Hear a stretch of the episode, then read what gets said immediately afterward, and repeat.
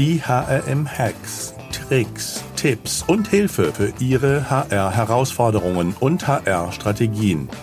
Denn der Mensch ist der wichtigste Faktor für den Erfolg Ihres Unternehmens. Glück auf und herzlich willkommen zu den heutigen HRM-Hacks. Mein Name ist Alexander Petsch, ich bin der Gründer des HRM-Instituts, euer Gastgeber. In unserer heutigen HRM-Hacks-Folge spreche ich mit Marcel Rütten zu Kennzahlen und KPIs für datengetriebenes Recruiting. Marcel Rütten ist Global Director Talent Acquisition und Employer Branding bei der Parkour, einem europäischen Verpackungshersteller mit circa 4000 Mitarbeitern. Davor war Marcel Head of Talent Acquisition und Employer Branding bei der Berner Group und davor legendärer HR-Manager der Kindernothilfe e.V. Und die Station vorher lasse ich aus und wird euch einfach noch sein Blog HR for Good ans Herz legen oder eines seiner Bücher, die meistens auch über Talent und das letzte hieß Future Talents handeln. Ansonsten könnt Marcel auch immer wieder mal auf der Talent Pro in München erleben. Und ich glaube, nächstes Jahr plant er auch eine eigene Veranstaltung im Ruhrpott. Ich freue mich, dass du heute wieder bei uns bist. Herzlich willkommen, Marcel Rütten. Vielen lieben Dank für die Einladung. Ja, Marcel. Ich glaube, heute haben wir ein Thema, was dir Spaß macht, mir auch, nämlich Kennzahlen, KPIs für datengetriebenes Recruiting. Ich glaube, das ist so dein Leibthema, oder? Unbedingt. Also ich habe mag ganz, ganz viele Themen im Bereich Recruiting, aber tatsächlich gehören Kennzahlen und KPIs ganz besonders dazu.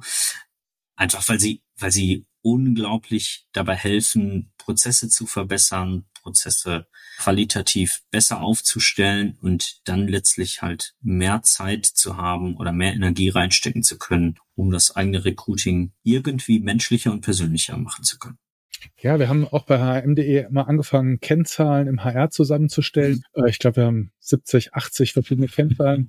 Könnt ihr nachlesen, sozusagen, wenn ihr mal auf eine Kennzahl stoßt, die ihr nicht kennt, äh, können wir euch da bestimmt weiterhelfen. Oder wenn eine fehlt, einfach melden. Aber heute sind wir, ja, Kennzahlen und KPIs im das datengetriebene Recruiting. Wie würdest du da dran gehen, Marcel? Ja, das, du hast schon ein gutes Stichwort gesagt, ne? Über 70 Kennzahlen und KPIs. Das Ding ist ja, du kannst dich ja tot sammeln an Kennzahlen. Ne? Die Frage ist halt, ob die Kennzahlen deine Problemchen beheben, ne? oder ob die wirklich dazu führen, dass du besser wirst. Wenn es nur dazu da ist, um irgendwelche Kennzahlen zu reporten, dann ist es wahrscheinlich am Ziel vorbei. Deswegen, und das wäre wahrscheinlich schon der erste Hack, ist das Thema Ursachenforschung. Also super, super wichtig, sich erstmal Gedanken zu machen, wo liegt eigentlich gerade das Problem? Ich habe, fangen wir mal an bei irgendeinem Symptom. Also nehmen wir mal das Beispiel, Mitarbeiter verlassen das Unternehmen. Ja, das mhm. wäre jetzt erstmal so ein Symptom. Ist aber noch mhm. lange nicht die Ursache. So, mhm. dann würdest du schauen, naja, warum gehen die denn alle? Und dann kommst du relativ schnell zu dem Grund oder zu der Ursache, dass du sagst, naja, die Stimmung ist vielleicht relativ schlecht. Ne? So, aber warum ist die Stimmung denn schlecht? Ja, weil die mit den Führungskräften unzufrieden sind. So, dann hast du schon mal noch mal eine Ebene drunter. Aber warum sind die denn mit den Führungskräften unzufrieden? Ja, weil die Führungskräfte sich verhalten wie die Axt im Wald. Und warum machen die das? Weil die nie gelernt haben, welche Führungskräfte-Leitlinien wir haben. Warum haben die das nicht gelernt? Die haben es nie gelernt, weil es nie Trainings gab. So, das heißt, die Mitarbeiter verlassen aktuell das Unternehmen, weil es nie Führungskräftetrainings gab. Ja, das wäre dann so die Herleitung oder die Ursachenforschung wirklich bis zum Grund. Was stimmt denn eigentlich bei uns nicht? So, Jetzt hätte ich gern sofort mein Problem wieder zurück. Äh, naja, das, das Thema ist ja, wenn du dann eine KPI festlegen willst, dann nimmst du nicht die Retention Rate, ja, mal die Turnover Rate, wie viele Mitarbeiter das Unternehmen verlassen, sondern du nimmst einfach die Teilnahmequote an den Führungskräftetrainings, weil die viel eher dein Problem behebt.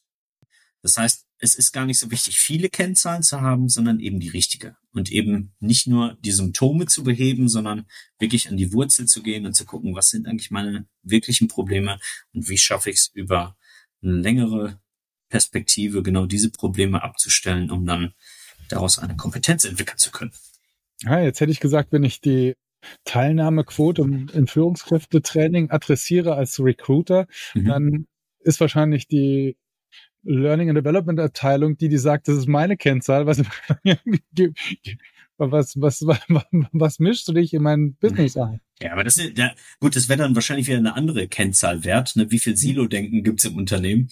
ähm, nein, aber also in der Regel machst du ja, du hast deine Business-Strategie, daraus mhm. abgeleitet hast du dann deine HR oder deine People-Strategie und spätestens da wird dir ja auffallen, naja, eigentlich wollen wir ein toller Arbeitgeber sein. Das mhm. können wir aber nicht, solange uns die Mitarbeiter hier reinweise verlassen. Mhm. So, und dann wirst du ja, wenn du in HR insgesamt eine People-Strategie auf den Weg bringst, spätestens dann wirst du ja mit den Kollegen aus Learning und Development zusammenarbeiten und da gemeinsam die Ursache identifizieren. Also in, an den Stationen, wo ich bisher geoutet habe, gab es selten solche Grabenkämpfe, dass man nicht in eine gemeinsame Richtung gegangen ist. Mhm. Ja, wir sind im HR ja eher integrativ. Eben, inklusiv. ja, also Ursachenforschung. Sich die Symptome anschauen und dann tief, tief reinbohren sozusagen. Ja. Ne? Da kann es natürlich auch mehrere Ursachen für geben. Ne? Also ein Symptom kann mehrere Ursachen haben. Das muss ja nicht nur die nicht vorhandenen Trainings für Führungskräfte sein, sondern wenn wir da nochmal runterbrechen, wir haben gesagt, Mitarbeiter verlassen das Unternehmen, schlechte Stimmung. Schlechte Stimmung kann aber zusätzlich kommen durch, sagen wir mal, ausgelassene Gehaltsrunden in diesem Jahr wegen vielleicht schlechter ökonomischer Entwicklung oder was auch immer, ne? Die, da kommen dann irgendwie viele Bausteine zusammen und so kann sich dann eben auch ein ganzes Set an Kennzahlen oder KPIs definieren, die ich dann auf den Weg bringe oder analysieren möchte über einen bestimmten Zeitraum, bis sich eine Verbesserung einstellt. Das ist auch selten immer nur ein einziges Problem, sondern meistens immer auch eine Verkettung von bestimmten Ursachen. Mhm. Gibt es zum Thema Ursachenforschung eine Herangehensweise oder eine wie näherst du dich dem? So. Ich persönlich mache es mir immer visuell ein bisschen klarer. Also entweder wirklich auf Papier oder im, im Kopf spielen sich dann eben die Bilder ab, indem ich wirklich so eine Art Entscheidungsbaum aufmale. Ne? Mhm. Und dann wirklich anfangen, ganz oben mit einem, System, mit einem Symptom. Und dann versuche ich wirklich Zweige davon abzuleiten, wo die eigentliche Ursache liegen könnte. Ja, das, mhm. das kann man ganz praktisch einfach nutzen, sich, sich so eine Art Entscheidungsbaum wirklich aufzumalen. Mhm. Und dann kommt man irgendwann ans Ende. Also man merkt dann, gut, dafür gibt es jetzt wirklich keine Ursache mehr. Und dann wird man dafür eben dann die KPI definieren können. Okay, ja. Was sind denn, gibt's denn die KPIs Highlights oder Downlights oder was so in deiner Sicht? Ja, für mich gibt's auf jeden Fall ein, ein absolutes Downlight. Das Witzige ist, das ist so eine der berühmtesten und liebgewonnensten KPIs, ne? nämlich die Time to Hire. Die ist wahrscheinlich die, die schlechteste KPI, die man sich so vorstellen kann, mit einer vermeintlich guten Intention, weil du willst ja hm, herausfinden, wie schnell ist mein Recruiting, also oder wie schnell kriege ich Stellen besetzt. Ne? Also es gibt grundsätzlich mal drei Perspektiven, also Zeit, Kosten und Qualität. Und wenn Zeit dein Problem ist, dass du merkst, gut, wir kriegen keine Kandidaten, weil wir sind einfach im Recruiting zu langsam. Unsere Entscheidungsprozesse sind zu lang. Dann wird häufig die sogenannte Time to Hire genommen oder auch in anderen Variationen ne, als Time to Start, als Time to Interview. Ja, also du bewertest immer die Prozessgeschwindigkeit bis zu einem bestimmten Prozessschritt. Ja, also eine Bewerbung kommt rein. Manchmal, also je nach Unternehmen unterschiedlich definiert, aber meistens fängt die Time to Hire ja an, sobald du die Stelle ausschreibst, intern. Ne? Manchmal fängt sie schon früher an, wenn das Briefing stattfindet oder die Anforderung reinkommt. Und dann kannst du eben den Prozessschritt bis zum Interview, bis, bis zum Angebot, bis zur Vertragsunterzeichnung oder bis zum ersten Arbeitstag messen. So. Und dann gibt es halt Unternehmen, die sagen dann, oh, wir brauchen im Durchschnitt 30 Tage, 60 Tage, was auch immer, ohne zu wissen, ob das überhaupt schnell oder langsam ist, weil damit, damit fängt es nämlich schon an. Die Frage ist ja, sind 30 Tage schnell oder langsam? Die kannst du ja gar nicht pauschal beantworten, weil wenn du zum Beispiel einen Auslieferungsfahrer suchst, dann können 30 Tage extrem lange sein. Wenn du aber jemanden in der Geschäftsführung suchst, dann können 120 Tage super schnell sein. Das heißt, das hängt dann nochmal sehr stark wirklich ab, welchen Job habe ich jetzt gerade ausgeschrieben, ja, oder von welcher Jobfamilie sprechen wir. Dann kann das Ganze regional nochmal völlig anders aussehen. Wenn du in, ich sag mal, Düsseldorf Debitorenbuchhalter finden möchtest, dann ist es vermeintlich einfach. Wenn du irgendwo auf dem Land einen CNC-Operator suchst oder ne, also jemand mit einer sehr hohen Spezialisierung, dann wird es wahrscheinlich etwas länger dauern. Ja, also auch da regional kann es nochmal sehr, sehr anders aussehen. Ähm, genau. Was passiert aber jetzt, wenn du eine Zielvorgabe gesetzt hast, dass die Time to Hire 60 Tage sein soll? So. Dann gehen die Abteilung hin und versuchen natürlich so schnell wie möglich die Position zu besetzen, ungeachtet von Qualität und, und Kosten. Einfach nur, die Zeit muss eingehalten sein. Ist es aber extrem schwierig, die Stelle zu besetzen, dann kann es vielleicht auch mal deutlich länger dauern als den Durchschnitt, den du aktuell gerade hast. So, jetzt sagen wir mal, du hast aktuell die Zielvorgabe, nehmen wir diese 60 Tage und jetzt schaffst du es endlich, wirklich endlich nach Monaten eine wirklich hart zu besetzende Stelle besetzt zu haben. Was passiert dann? Du wirst abgestraft, weil du die Stelle besetzt hast, weil deine Time to Hire auf einmal völlig nach oben schießt, weil sie ja zu dem Zeitpunkt bewertet wird, wo die Einstellung oder das Hiring stattgefunden hat. Das heißt, du hast vorher vielleicht irgendwie 55 Tage gehabt und endlich hast du die Stelle besetzt nach 180 Tagen und auf einmal schießt die voll nach oben und dein Vorgesetzter oder die Geschäftsführung kommt zu dir und sagt, was ist denn hier passiert? Die Performance bei Ihnen ist ja unter aller Kanone. Und das ist eben aufgrund der falschen Analyse der Time to Hire. Das heißt, was eigentlich passieren muss oder was viel praktikabler ist, ist vorher ein Zieldatum festzulegen, gemeinsam mit dem Hiring Manager zu sagen, hm, was ist ein realistisches Datum, wann diese Stelle besetzt sein kann? Also mal wirklich durchzukalkulieren, okay, wir schreiben heute die Stelle aus, dann erwarten wir in diesem Zeitraum ausreichend Bewerbungen, dann können wir die Interviews führen, ähm, dann haben wir die Entscheidung getroffen, das ist die durchschnittliche Kündigungsfrist, die wir erwarten. Und dann können wir uns ausrechnen, was ist denn der frühestmögliche Zeitpunkt, dass wir die Stelle besetzt haben. Und das kannst du als Zielvorgabe setzen und, und dann hinterher mit dem eigentlichen Startdatum matchen und sagen, okay, wir haben uns als Ziel gesetzt, zum ersten ersten die Stelle besetzt zu haben. Jetzt ist die Stelle aber schon am 1.12. besetzt worden, also waren wir viel schneller als das eigentliche Ziel oder die Stelle ist erst zum ersten, zweiten oder später besetzt, dann haben wir die Stelle etwas zu spät besetzt. Und aus diesem Matching oder aus diesen Zahlen heraus misst du dann deine Geschwindigkeit, also dein Hiring Speed, dass du sagst, wir haben 75 Prozent unserer Stellen in der vorgegebenen Zeit besetzt und 25 Prozent eben nicht. Ja, und das ist viel, viel aussagekräftiger als die absolute Zahl der Time to Hire. Hm, spannend. Und du würdest auch nicht ich sag mal, die Time to Hire ein bisschen sinnvoller gefühlt sehen, wenn man sie die Bereiche clustert sozusagen und dann sich anguckt, okay, wie ist unsere Time to Hire jetzt und wir möchten sie reduzieren. Ja, aber es bleibt ja dabei, dass du bestraft wirst, sobald du eine schwer zu besetzende Stelle besetzt hast. Mhm. Okay, ja. Also im Zweifel lässt du die einfach offen. Mhm. Weil du, willst einfach deine KPI. das war bösartig. Also, das habe ich jetzt nicht gehört, Marcel, ja. Also, das ist ja schlimmste Konzerndenke hier. Ja, aber, aber das passiert ja dadurch, ja, weil du sagst, oh, ich will diesen, dieses Jahr noch meinen Bonus erreichen und mein Bonus ist gekoppelt an die KPI Time to Hire in diesem Jahr. So, dann schiebe ich vielleicht die Einstellung ins nächste Jahr und sage, das kriege ich schon nächstes Jahr irgendwie hin. Ich möchte aber unbedingt mal Bonus. Ja, äh, solche, solche, solche Abwägungen kommen ja dann. Und deswegen unbedingt die Finger weglassen von Time to Hire. Okay, ja. Ist mal so schlimm kann ich ja gar nicht denken, wie du schon äh, ja, ja, alles in durchleuchtet hast, ja. Hm. Ja. Was sind denn noch KPIs fürs datengestützte Recruiting, die du sagst, das ist so, das sollte er auf jeden Fall im Auge behalten und das ist ganz wichtig. Was super wichtig ist, glaube ich, äh, weniger welche KPI, sondern die Ausgewogenheit der KPIs. Ne?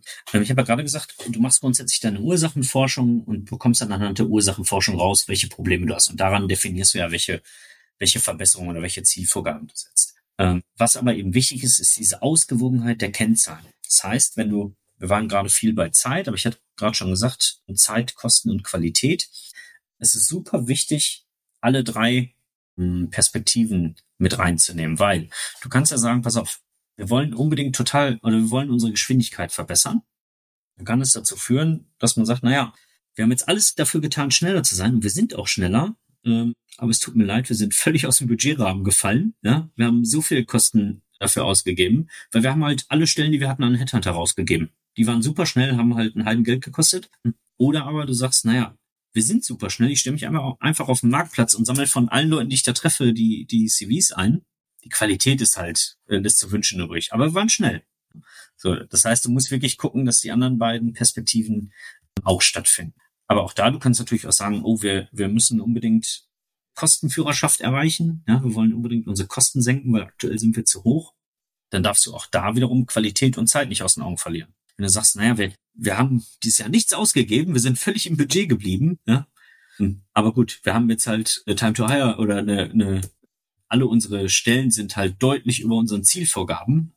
Ja, gerade jetzt, ich meine, du kennst das selbst im, im Eventgeschäft. Das hilft dir nichts, wenn du dann die Person eingestellt hast, wenn das Event schon vorbei ist. Ne? Ja, es ist manchmal nicht so einfach. Genau. So. Und bei Qualität eben genau dasselbe. Ja, also es bringt dir nichts, wenn du sagst, also qualitativ sind die top, die wir eingestellt haben. Ja, hat halt nur ein Jahr länger gedauert und teuer war es auch wie nichts Gutes. Ja, also von daher immer die Balance. Marcel, jetzt wurde so in meinen wunden Punkten. Ja, also äh, alle aus dem HR-Bereich, die sich mal verändern wollen, also institut.hm.de. Ja, wir haben immer ja, so den wir suchen, ja. Ja. ja. Bitte zur rechten Zeit, ja, und nicht nach dem ja. Event. Ja. Genau. Ja, also und ja, Ausgewogenheit, Zeit, Kosten, Qualität. Ja, was ist denn so eine KPI, die dir, die die Qualität für dich misst? Also mhm. du hast vorhin ja beschrieben, okay, vorher Ziele vereinbaren und aber jetzt neben dem, in welchem Zeitraum erreicht das? Was ist denn, wie misst du denn die Qualität? Was? Also Qualität kann ja unter, sehr unterschiedliche Probleme behandeln. Das eine kann die Qualität der Bewerbungen sein. Ja, ich möchte insgesamt bessere Bewerbungen bekommen. Dann kann ich mir überlegen, andere Kanäle zu nutzen. Ja, also entweder andere Jobbörsen oder ich setze voll auf ein Mitarbeiterempfehlungsprogramm. Bei einem Mitarbeiterempfehlungsprogramm hast du ja durchschnittlich immer eine höhere Qualität an Bewerbung, weil durch die eigenen Mitarbeiter schon ein Pre-Screening stattfindet, was ich nicht entschuldigen wollen äh, für die Person, die da eingestellt wurde. Qualität kann aber auch in puncto Arbeitgeberqualität gemessen werden. Ne? Das, äh, nehmen wir das Beispiel, das wir eingangs hatten. Die Stimmung ist im Moment so schlecht. Dann wäre eine KPI, die Qualität zu messen, die Teilnahmequote an deiner Weihnachtsfeier. Wenn die Mitarbeiter bei deiner Weihnachtsfeier fernbleiben, dann ist das ja durchaus aussagekräftig. Ne? Oder Haupt an Firmenveranstaltungen. So. Ja, korrekt. Memo an mein Memo to myself, ja.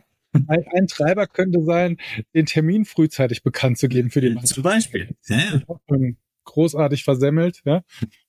Ja. Ja, oder also wenn du, wenn du zum Beispiel wirklich, ich sag mal, einen, einen Haufen Chauvinisten in deiner Belegschaft hättest, ne? Und du siehst zum Beispiel, dass auf der Weihnachtsfeier nur Männer kommen und alle Frauen wegbleiben, dann weißt du, du hast ein ganz anderes Problem. Ne? Also wir sind wieder bei dem Punkt, erst Ursachenforschung und gucken, was ist das Problem und dann die KPI dazu definieren. Und wie gesagt, Qualität kann aber auch sein, die Wiedereinstellungsquote von ehemaligen Praktikanten, die heute Mitarbeiter werden. Weil das heißt ja, dass du ein relativ gutes Praktikantenprogramm hast und du mhm. geschafft hast, mit den ehemaligen Praktikantinnen und Praktikanten dort in Kontakt zu bleiben und sie mhm. so gut durchgeführt hast durch das Praktikum, dass sie gesagt haben, wenn ich dann mit meinem Studium fertig bin, dann seid ihr die erste Adresse, wo ich hin möchte. Und das zeigt ja auch eine bestimmte Qualität. So, und wenn die Quote relativ gering ist, dann kann es ja auch ein Treiber sein, bestimmte Dinge zu verbessern.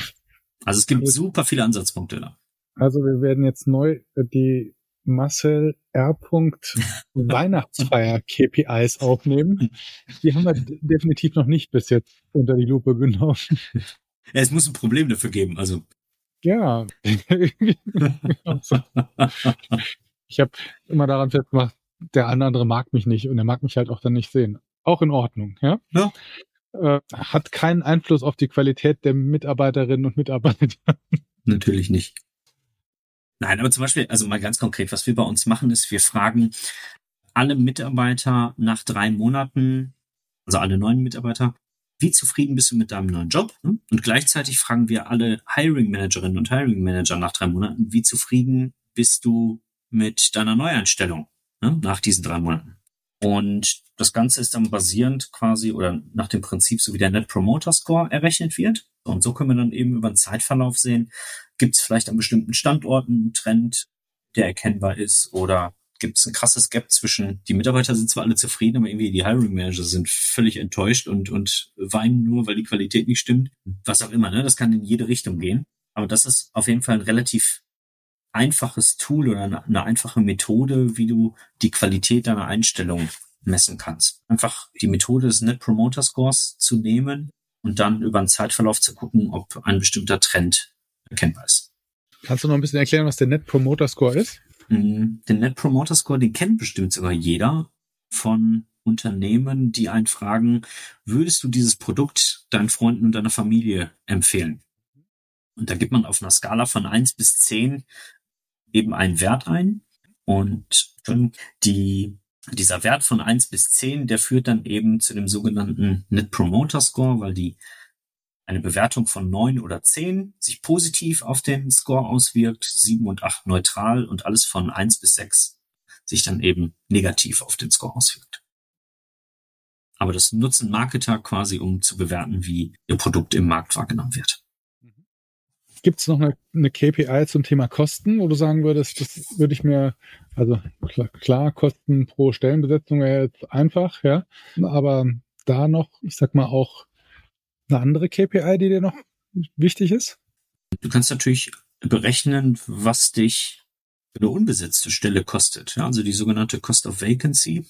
Die lässt sich relativ einfach berechnen für Stellen, wo du den Wertbeitrag dieser Position in Zahlen sofort bemessen kannst. Also im Sales ist relativ einfach. Du hast bestimmte Sales-Ziele und sagst, wenn ich jetzt ein halbes Jahr die Stelle unbesetzt habe, fehlt mir ein halbes Jahr Sales, wenn die Rechnung so einfach ist. Oder wenn du Pflegekräfte hast, dann weißt du, du kannst einen bestimmten Faktor X dann eben verrechnen ne, und weißt, wenn ich halt eine bestimmte Quote nicht abdecke, kann ich das auch entsprechend nicht abrechnen.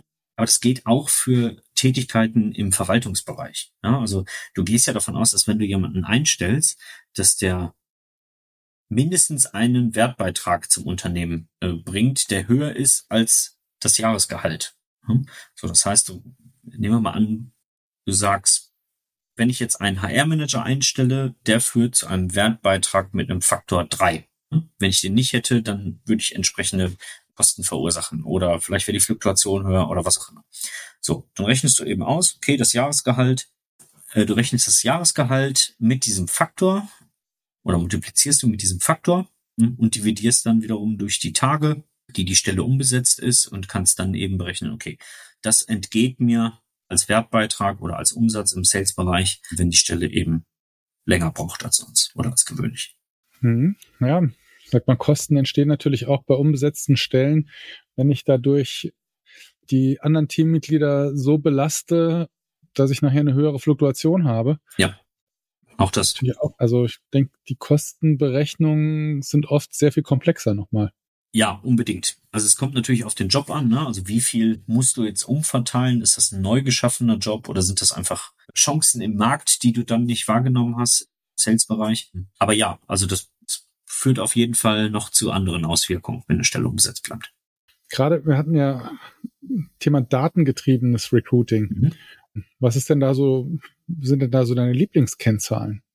Mm, also das eine ist die, also Hiring Speed, ja, also wie schnell schaffe ich es, meine Stellen zu besetzen im Vergleich zu, was habe ich geplant? Hm? Dann wäre es eben die Qualität meiner Einstellung, bemessen an diesem Net Promoter Score, das mag ich ganz gerne. In Bezug auf Kosten ist es wirklich dann auf den einzelnen Kanal runterzubrechen, was kostet mich eine Bewerbung, aber immer nur im Kontext der durchschnittlichen Qualität, die ich dort geliefert bekomme. Also ich kann ja über mein Bewerbermanagementsystem äh, gebe ich ja eine Bewertung für eine Bewerbung ab und das kann ich ja in Datenform machen und diese Daten konsolidiere ich und sage, okay, im Durchschnitt bekomme ich von Jobplattform XY diese Qualität geliefert. 3,5 oder was, ja, auf einer Skala von 1 bis 5. So. Und das kann ich dann direkt vergleichen mit einem anderen Kanal, Jobbörse B, ne? Und dann kann ich sagen, okay, dafür habe ich 10.000 Euro bezahlt und dafür habe ich 50.000 Euro bezahlt, bekomme die gleiche Qualität. Was passiert jetzt, wenn ich einfach die 50.000 von dem einen Kanal nehme und in den anderen Kanal stecke, wo ich die gleiche Qualität bekomme, aber bisher nur 10.000 Euro gelassen habe. Das kannst du machen.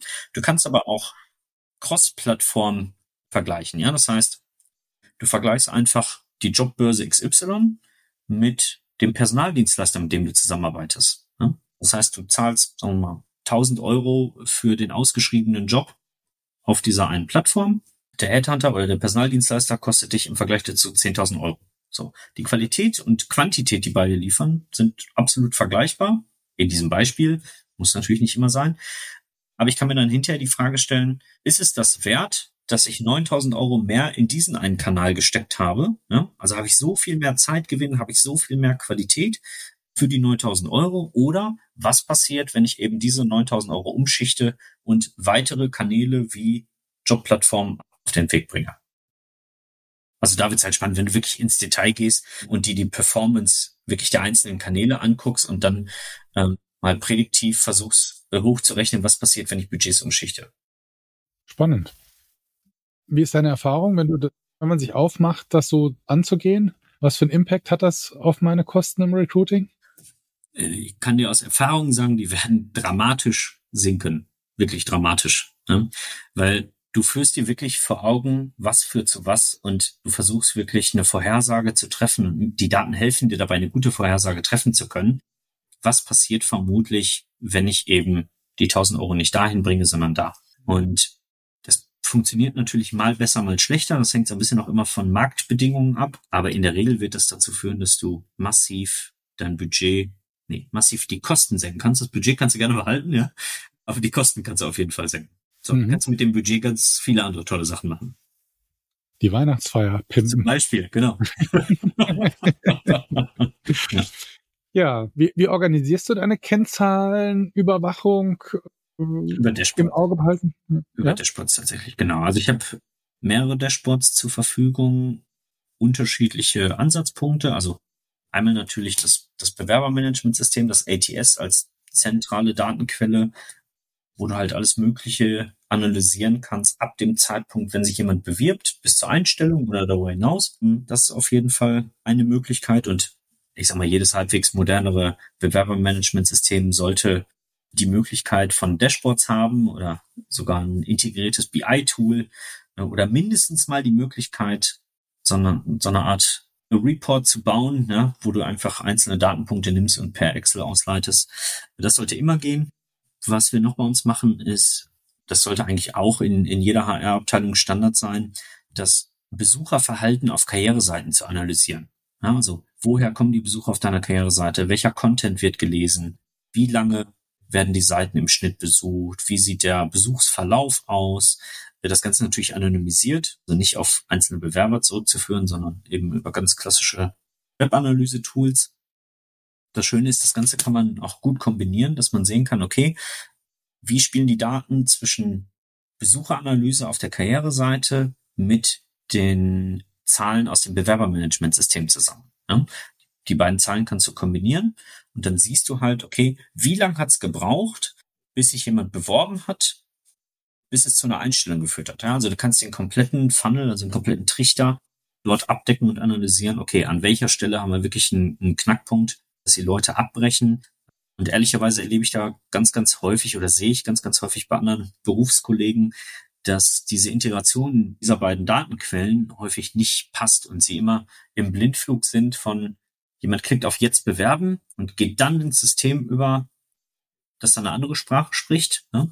Und da findet keine Kommunikation zwischen den Systemen häufig statt. Und das ist tatsächlich ein echter Mehrwert, den wir haben bei uns, weil wir eben von Anfang bis Ende durchtracken können, oder durchanalysieren können, wo Schwachstellen entstehen, so dass wir sie halt so schnell wie möglich abstellen können. Ja, ich glaube, das ist der Unterschied auch, wenn du, ich sag mal, ein ähm, günstige Systeme im Einsatz hast, die hochstandardisiert, äh, aber auf Kosten halt gerade solcher Schnittstellen und Messmöglichkeiten sind. Ich würde sagen, vermeintlich günstig. Ähm, ja. Weil auch, auch teure Systeme können extrem schlecht sein. Ne? Gutes Argument. Ja. Und nicht jedes gute System muss teuer sein. Das kommt auch noch dazu. Aber deswegen, wir hatten über Best of Breed Strategie auch gesprochen. Tatsächlich gibt es da eben Nischenprodukte, die sowas sehr, sehr gut können im Vergleich zu diesen riesen Flaggschiffen, die halt genau das abdecken können. Ne? Also Augen auf bei der Bewerbermanagement-Auswahl. Ja, da könnten wir zusammen auch ein Buch schreiben. Ja.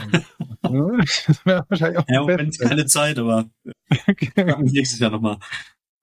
Ja. Hast du zum Schluss noch einen Tipp für unsere Hörerinnen und Hörer? Ja, ich glaube, dranbleiben ist super wichtig. Ne? Also nicht nur einmalig irgendwie Zahlen zu analysieren, sondern wirklich immer wieder reinschauen in die Zahlen und Entwicklungen überprüfen, weil eine absolute Zahl sagt ja erstmal nichts. Ja? Eine Conversion Rate von 2,5 Prozent. Ist das gut oder schlecht? Keine Ahnung. Ja? Das kommt so ein bisschen auf den Case an. Wie hat sich's aber entwickelt über einen Zeitverlauf? das ist auch die viel spannendere Frage. Ne? Hat sich all das, was ich mir so überlegt habe, die Maßnahmen, die ich auf den Weg gebracht habe, haben die zu den gewünschten Effekten geführt? Wenn ja, alles super, nämlich die nächste KPI. Ähm, wenn nicht, muss ich noch härter dranbleiben und, und versuchen zu verbessern. Also wirklich nicht nur als, als einmal Initiative zu sehen, sich mal eine Zahl anzugucken, sondern wirklich auch über einen Zeitverlauf sich selbst zu benchmarken ähm, und dann die richtigen Schlüsse daraus zu ziehen. Ich habe mitgenommen, ich kann jetzt bei der Weihnachtsfeier noch einen Spur besseren Wein bestellen, ja. weil die Kosten gehen alle auf KPIs im HR-Bereich. Sehr gut, ja. Wobei wird, ja. wird dann hinterher noch teurer, ne? Wenn, wenn die Bonussysteme gekoppelt sind an die KPI, dann muss natürlich auch einen höheren Bonus auszahlen. Ja, das äh, äh. Ja, und genau, traue nur der Statistik, die du selbst manipulierst. Ja, genau. Hast, ja. ja. Marcel, hat mir Spaß gemacht. Vielen Dank. Ja. Und wer wie immer die Zusammenfassung gerne nachlesen möchte oder auch äh, unseren Podcast lieber nochmal als Interview lesen möchte, einfach auf hm.de gehen. Da werdet ihr fündig werden. Glück auf und bleibt gesund und denkt dran, der Mensch ist der wichtigste Erfolgsfaktor für euer Unternehmen.